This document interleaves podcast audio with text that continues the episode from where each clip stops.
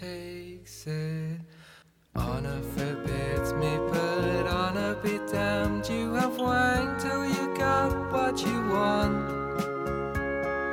I did the work, and when things were gone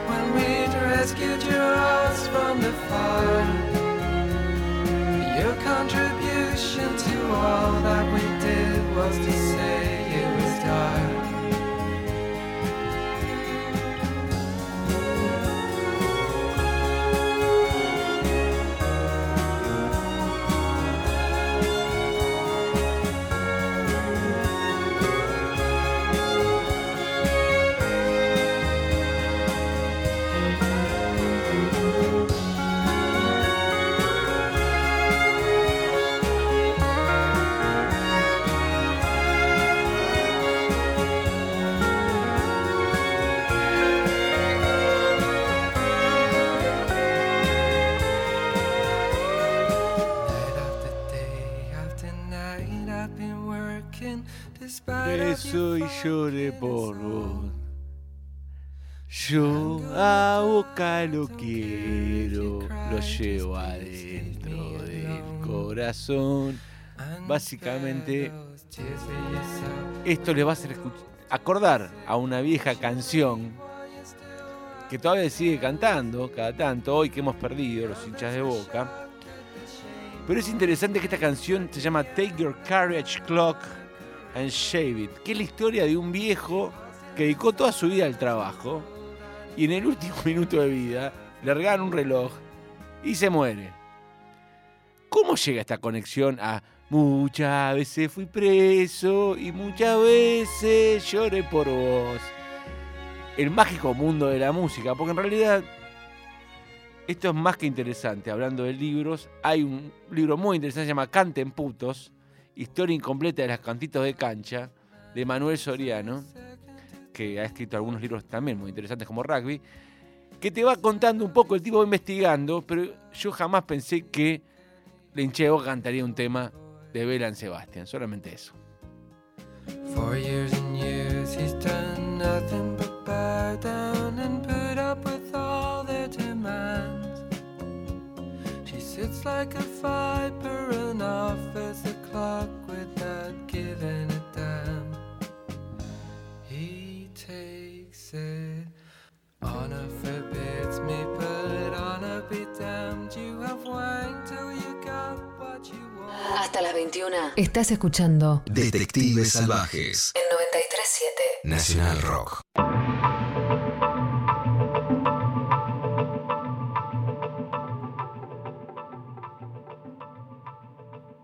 El invitado de hoy eh, ha tocado para la inauguración de Tecnópolis, eh, de Increíble, es un director de orquesta. Eh, ¿Qué más? Eh, sacó un disco solista muy bueno, muy interesante. En el 2019, que yo recomiendo mucho escucharlo, que lo estuve reescuchando para la entrevista. Y es un placer hablar con el talentoso Nicolás Sorín. Mi nombre es Martiniano Cardoso. Bienvenido a Detectives Salvajes. ¿Qué tal? Buenas noches. ¿Cómo va? Muy bien, muy bien. Qué linda presentación. Muchas gracias. Por favor, por favor. Eh, es más, y este sábado si tenemos suerte, algunos te estaremos viendo en el CCK, ¿no? Sí, sí, sí, estoy bastante ansioso y, y nervioso por meterme en el mundo de Astor. Eh, lo veo como un lindo reto, pero bueno, estoy acompañado de una base, un bandón, así que estaremos ahí en la ballena haciendo piazón electrónico. Eh, ¿qué, va- qué, qué- qué vas a ofrecer? Mu- más que interesante, a ver si no, me podés contar un poco más. ¿Qué vas a hacer en el la Base? verdad que, bueno, la idea es tocar el disco que se hizo en el Olimpia del 77, que es un discazo. Perdón, con el, eh, ¿es el, ¿se dijo que es con el octeto electrónico, si no me equivoco, o le estoy pifiando? Exactamente, con el octeto electrónico. Exacto.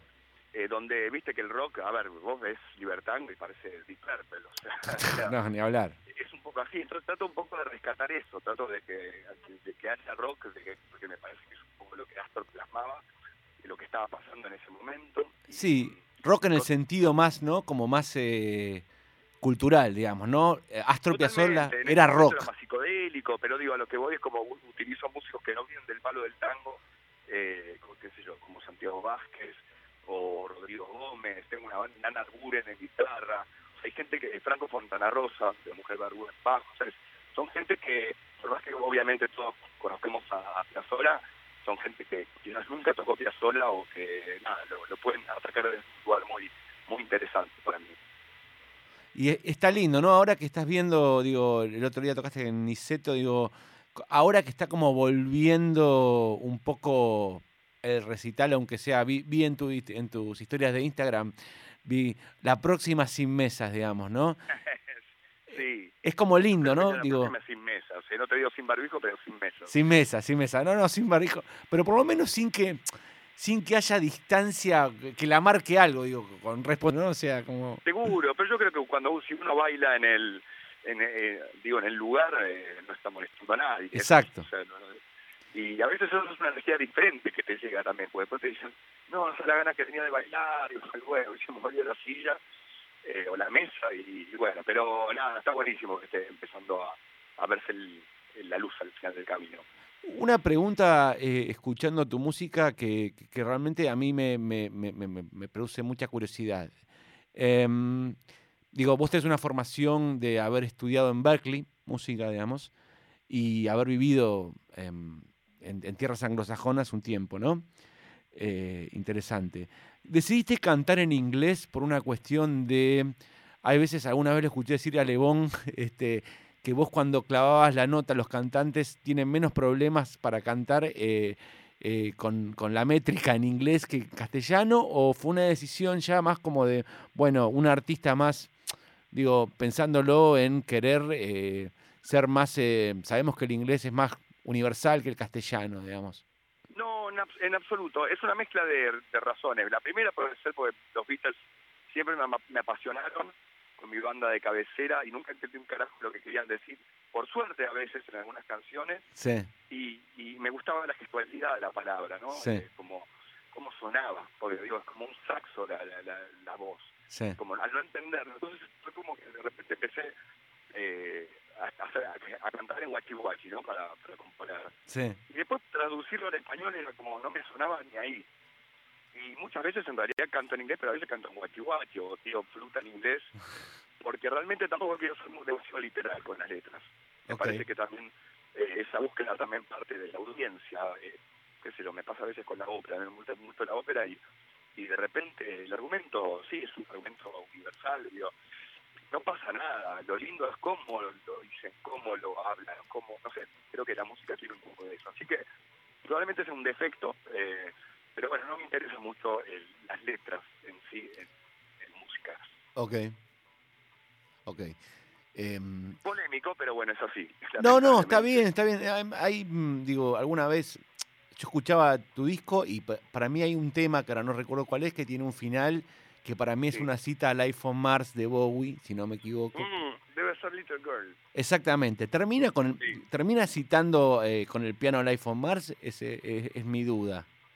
termina generando el mismo efecto, en realidad es el Exacto. motivo de la canción misma, pero es más, yo ni me acordaba que eso lo hacía en Life on Mars, eh, caí de cuenta después creo que alguien me lo hizo notar, son esas cosas que también son como medio inconscientes, Sí, claro.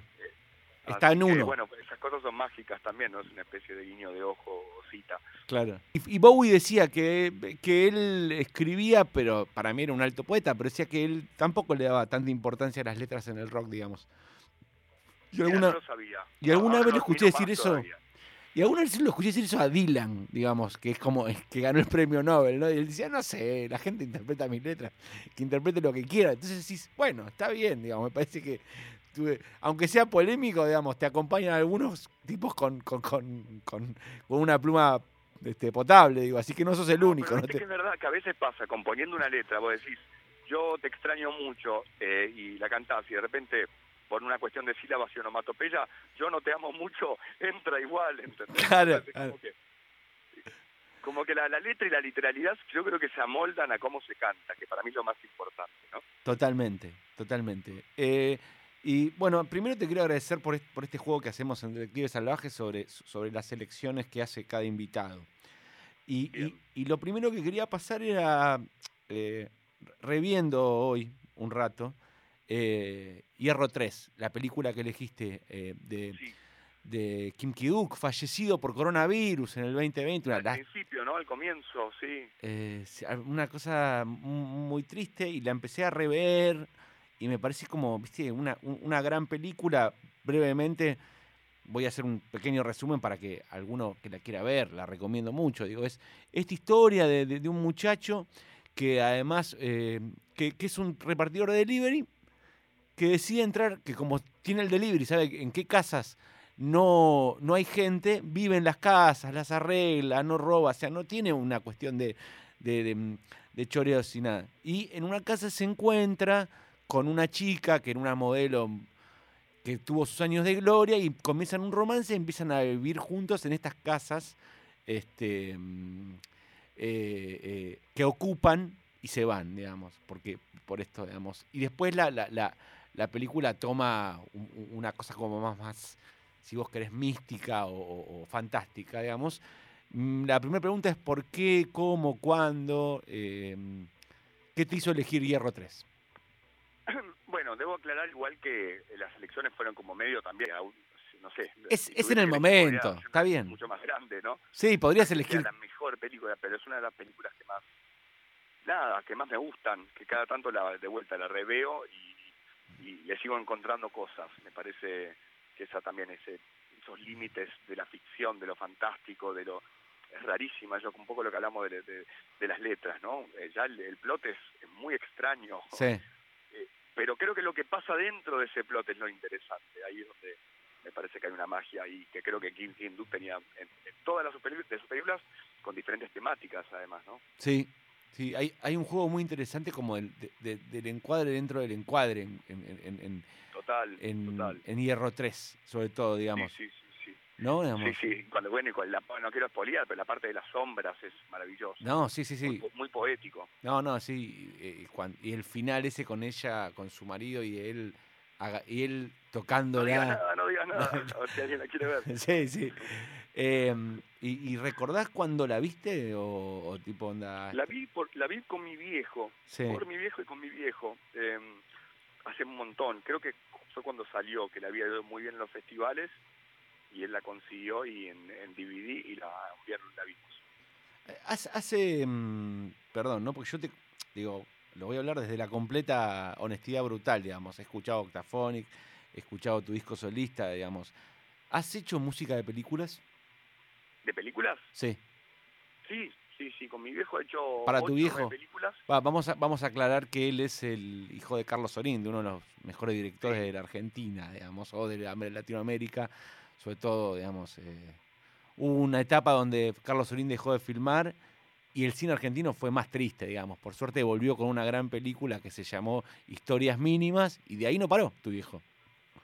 Bueno, en esa película debuté como compositor, yo me acabé de graduar y fue como un regalo de graduación de mi viejo. Qué lindo. La verdad que me la hizo pasar muy mal. Y bueno, es Tenía la mucha presión. encima, tenía creo que 19 años y... 19 y fue, años. Bueno, mi primer película, ¿no? La, la cual eh, la recuerdo con mucho, mucho amor. A los 19 años hiciste la primera este, película, la primera música de película. Sí, sí, sí. con un látigo atrás, me imagino, porque tu viejo también volvía. Eh, uno, eh, uno se olvida por ahí de la relación director-compositor y es padre-hijo, ¿viste? Claro, hacer la mejor música del mundo. claro. Lo cual después me di cuenta, después de muchas peleas con él, que uno se equivoca en eso, sino que lo que tiene que hacer es hacer una película que funcione para la película, ¿no? Claro, una música al servicio de la película, digamos, ¿no? Totalmente. Y, film- y- hiciste con tu viejo, eh, después de, qué sé yo, El Camino a Maradona, eh, eh, el, el- Sí, el San Diego, después San- El Perro. El Perro, qué linda película El Perro. Eh, me estoy olvidando del gato desaparece. El gato desaparece, sí, sí, sí. posteriores.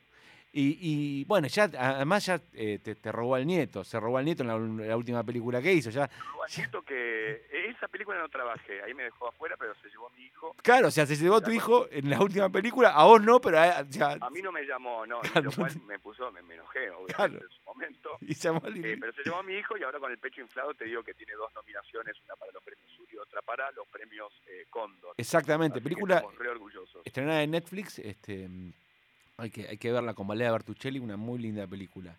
Eh, bueno, linda, digamos, una película fuerte, digamos. Dura pero lindo, sí. Dura pero linda. ¿Y, qué, ¿Y para qué otros directores trabajaste? Trabajé después mucho para cine de, de afuera, de una película de Jamaica, una película de República Dominicana. Eh, acá con acá con Alejandro Massi, una película Los que aman odian. Mm. Los que aman odian, sí. Y lo Pilato y, y, y un documental de María Luisa Bremer. En fin, me, me, me gusta mucho trabajar con mi viejo, pero a veces me muevo me muevo de lugares también. Está bien, está, está bien. Por eso ahora, ahora, ahora tu hijo trabaja con tu viejo, así que ya está. digamos, ¿no? sí, ya está, y ahora quedó él. Ya está. Ya puede dejar, ahora puede tocar tranquilo. que no Sí. Eh, bueno, y, y paso eh, hablando de música a ese disco hermoso que elegiste, Tommy Ellis, este, Tom Jobim y Eli Regina. eh, nada, la exquisitez hecha música, básicamente, ¿no? No, te voy a decir una cosa, ese no lo pasé yo. Ella y, Luis era. Ella y Luis, perdón, perdón, perdón, perdón. Ella y Luis. Luis. Me confundió. Ella y Luis Armstrong, perdón, me confundí yo, perdón. Exactamente, exactamente. No sé si no, ni lo escuché, pero. Este, Este sí lo el- escuché. el Luis, Luis, Luis Armstrong con, con el afiche. Con el Fitzgerald. Perdón, este, me, me los confundí. me los- Son eh, parecidos los nombres. Este, por este disco, ¿cuándo lo elegiste? ¿Cuándo lo escuchaste? Contame un poco. También, de vuelta, fueron los primeros discos que escuché. Y probablemente. ¿Esto sonaba en eh, tu no casa? sé. ¿Cómo? Perdón. ¿Esto sonaba en tu casa, ponele, cuando vos eras chico? En casa, sí, sí, sí, era un disco que tenía mi viejo. Y, y lo puso, me lo ponía seguido en realidad, para, irse, para tomar un vinito, para bajar un poco, y se ve que me, me, me, ese- me agarraba ese efecto, ¿no? Como que me, me ayudaba a bajar, era como una especie de calmante. Ujú. Sí, claro, es un hermoso calmante además, en, en- Sí. el tempo que va con la voz de, de- de la fichera, digo, ¿no? O sea, eh, y, y- y me pregunto, ¿cómo, cómo- en qué momento decidís, loco, quiero hacer música? La verdad que no lo recuerdo porque fue como muy natural todo. Me pusieron un piano de cuatro, a los cuando tenía cuatro años pusieron un piano vertical y ahí me agarré como un mono y cada vez que antes de ir al colegio me ponía a tocar, volvía y tocaba, fue como muy terapéutico todo eso y, y fue como re natural, no siempre quise hacer O- música. O sea, a los cuatro años eh, tenías ya una idea de cómo, sea, un oído privilegiado, digamos. O sea, tocabas una melodía, ponele, te que pregunto. eso uno lo va desarrollando, pero sí, me, me atraía mucho el piano, me atraía mucho la, música y los sonidos. Y dijiste, y en un momento, y en un momento no dijiste, bueno, o sea, eh, digo, porque si yo pienso en tu música, es una mezcla de, digamos, esencialmente para mí entra dentro del rock, pero es una, una mezcla entre, no sé, el jazz, eh, el- la deformación interesante que tenía Octafonic, que tiene tu música, digo, o sea, esta cosa que, que me gusta de, de una banda que, que no se puede definir. Es pop, Sí. es rock, es jazz, es un poco de todo, es música clásica también, tiene arreglos también, digo, entra todo en un combo que lo hace rock, digamos. Eh, pero vos estudiaste y además hiciste- te dedicaste mucho como a la, a la- a la música clásica. Em, de, de más chico despuntaste el vicio, digamos, eh, haciendo rock and roll, digamos, como En realidad yo creo que son mis dos pasiones, el punk sobre todo, que El punk. escuchando pero Octafonic es una especie de orquesta de rock, porque exacto. la música está escrita de esa manera, ¿no? Como que cada uno tiene una función y, y funciona como una orquesta, ¿no? Entonces creo que tiene un poco de esos dos mundos. ¿Y qué discos de punk te marcaron? ¿Qué discos de? Punk te marcaron, o sea, como decís. me gustaba mucho el punk californiano, eh, NoFX, La Wagon, Propagandi, The eh, Germs. todas esas bandas como casi melódicas, O sea, no, no el punk duro y oscuro, sino el punk más, mucho más luminoso. Sí, Eh, también me hacía sentir bien y armonizaba y eh, tocaba, tenía mi- obviamente mi banda de punk que se llamaba Excremento. sí, No es un nombre no ideal. muy bien, O sea, ¿cómo, se va a llamar una banda pero, punk? pero sí, el punk tiene un, un lugar ahí en mi corazón.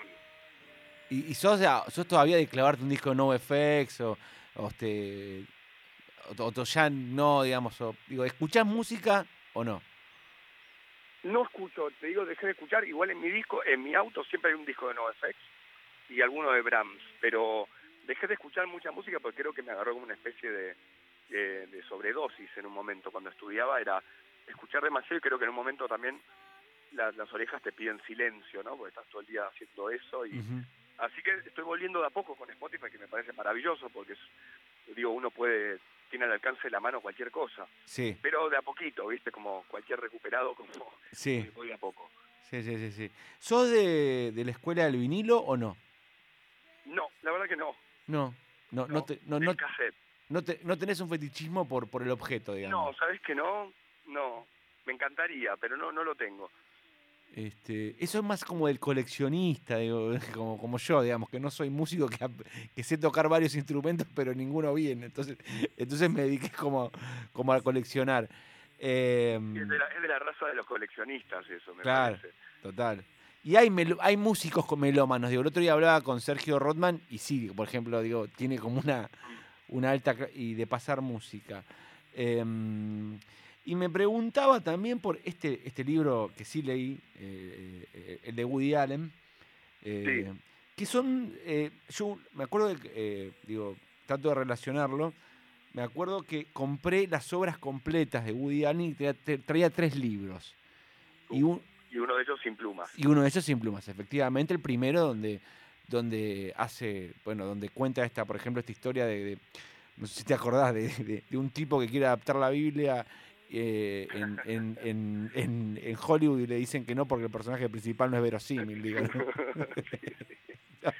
Yo, yo me, te juro que me meo de la risa cada vez que agarro ese libro, que, que a tantos años lo agarro y, y me cago de la risa, ¿no? Es, está, eh, y además uno diría, ¿por, qué no agarras una película de Woody Allen? Porque me parece está más divertido sus libros. Bueno, porque tiene algo muy de, de- de- de los comienzos de él de monologuista, ¿no? Como es- y, y- y también estaba como en los estantes de lo de tu viejo y, y- y lo casaste. Estuvo en los instantes, sí. Todo lo que te estoy diciendo, claro, tiene un, un valor, eh, ¿no? De, tengo una especie, me agarra una especie de regresión, así que sí, todo eso estaba... Y cada tanto volvés. Cada tanto vuelvo siempre, me hace, bien- me hace bien, como para saber que no que no me estoy perdiendo. ¿Qué, qué, qué te marca? Digamos, sos- ¿te gusta mucho el cine de Woody Allen también o no? Sí, sí, sí, mucho, mucho. Me parece uno de esos directores que hacen ¿no? como tema y variación de una manera muy muy orgánica y, y toda su obra, ¿no? Eh, Creo que él como director es, es nada, es todo. O sea, todo lo que, cómo empezó, cómo terminó, son esos artistas que, digo, como Beethoven o como, ¿no? Como Picasso, me parece que cuentan una historia, nada, muy, muy interesante. Sí, alguien que produce, por ejemplo, no sé, eh, en- no sé, además es un tipo con una regularidad de una película un año, una película un año, una película un año, digamos. Es como, Sí, es- sí, además, todavía, Sí, digamos, ¿no? muy, muy prolífico.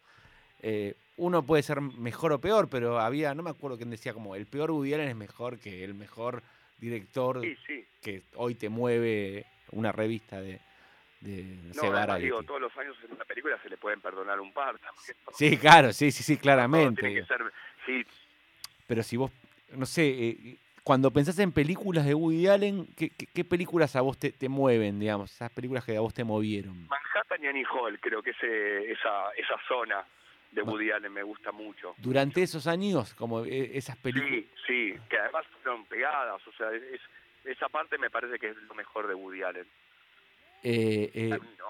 Sí, a Manhattan, además yo hablaba con, con alguna vez con un amigo que Ma- Manhattan, mientras todos mostraban Manhattan como Scorsese filma ma- este, Taxi Driver ahí, digamos. Y, Sí, sí, sí. sí. eh, y, y- y vos ves como la diferencia entre la Manhattan de Scorsese, de Taxi Driver, y el mundo que te pinta Woody Allen. Es increíble, como, o sea, Sí, total. eh, eh, la cabeza para armarlo, digamos, probablemente sería más parecido al, Woody, al, al- Manhattan de, de, de- de Scorsese en Taxi Driver. Pero qué importa, es una Claro. película, digo, ¿no? Un tipo enamorado al final. Sí, sí, sí. Este- Muy, muy románticas, ¿no? Son películas muy clásicas, eh, digo, eh, digo, es como realmente la historia y, y eso es como cómo lo, cómo lo, lo lleva Manhattan, ¿no? Y cómo pinta el universo es, nada, me parece que es lo más lindo que tienen esas, esas pelis. Sí, además el blanco y negro, ¿no? Como el, en Manhattan, el blanco y negro, ese blanco y negro hermoso. eh, y, y- y- y siempre como hay algo que, que, que decían, bueno, es, un- es como un gran escritor, pero él tiene una concepción del encuadre también muy interesante, Sí, digamos. Es eh, cierto, sí, eh. hay un- bueno, los planos, el plano donde están sentados, ¿no? En un hall, sí. enfrente del el Brooklyn Bridge, es, es una foto, una pintura. Sí, y cuando él va en Manhattan con, con, con Diane Keaton al, al, al observatorio, al museo, al, ah, no es el observatorio, perdón, es el... el- La ciencia, ¿no? Que, eh, ¿Cómo? Museo de Ciencia, ¿no era? No. Creo, creo que sí, que ahí hay un como un, un- un gran... eh, entre ellos dos está la luna, digo... em, Sí, sí, sí. em, nada, es, es- es como súper interesante, digamos. Em, ¿Alguna vez pensaste tengo ganas de hacer una peli? Muchas veces, pero después me doy cuenta de lo que conlleva y, y me retracto. Claro. Debe ser, si uno se pone nervioso por un disco, no me quiero ni imaginar la presión que debe ser hacer una película. Sí, sí, sí, sí, sí, claro. Prefiero quedarme con los disquitos.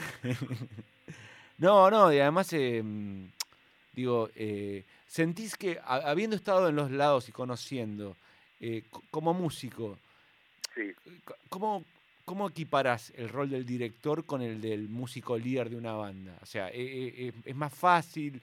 ¿Es más complejo? ¿Vos lo, digo, cómo lo ves? es lo mismo para mí, es como Es lo mismo. vive la, la música del mismo lugar y me parece que lo que cambian por ahí son los protocolos, ¿no? Pero pero lo trato de vivir desde el mismo lugar. Si trabajo en una orquesta, trato de darle tintes de rock. Si trabajo con, con una banda de rock, trato de dar- darle tintes orquestales, ¿no? Creo que trato de eso, de, conjugar todo, no, no importa el medio. Ok, es, es- una buena definición. Yo me preguntaba, eh, te, te- te- te agradezco por, por, esta, por esta, esta charla que tuvimos, que me pareció como súper interesante y le recomiendo a todo el mundo que escuche el último disco de, de- de- de Nicolás Sorín, eh, que Staphonic, pero digo, eh, eh, tu disco realmente me pareció como muy interesante y- y, me quedé como muy, muy, muy, muy plasmado en el final cuando dije, para, esto es Life on Mars, es que como quería preguntártelo de fan ya directamente, o sea, eh, y que hay que, nada, los que puedan, sabemos que el aforo está reducido, pero ahora se quedó, quedó un poco más grande, que, que- que vayan a ver, yo si tengo suerte, este, estaré viéndote el sábado que viene haciendo a, a, a Piazzolla, digamos, que, que va a ser como Así es. así muy lindo en un muchas gracias por la charla y bueno, veremos, nos hablaremos pronto. en un lugar hermoso. Eh, un tema de, de, del- de Luis Ciela que con el que te quieras despedir. ¿Algún tema? Sí, de, de Luis Ciela, el disco que elegiste. Eh, April in Paris. en París, sí. April in Paris. Nicolás Sorín, muchísimas gracias. Muchas gracias a vos. Un abrazo grande. Un abrazo grande.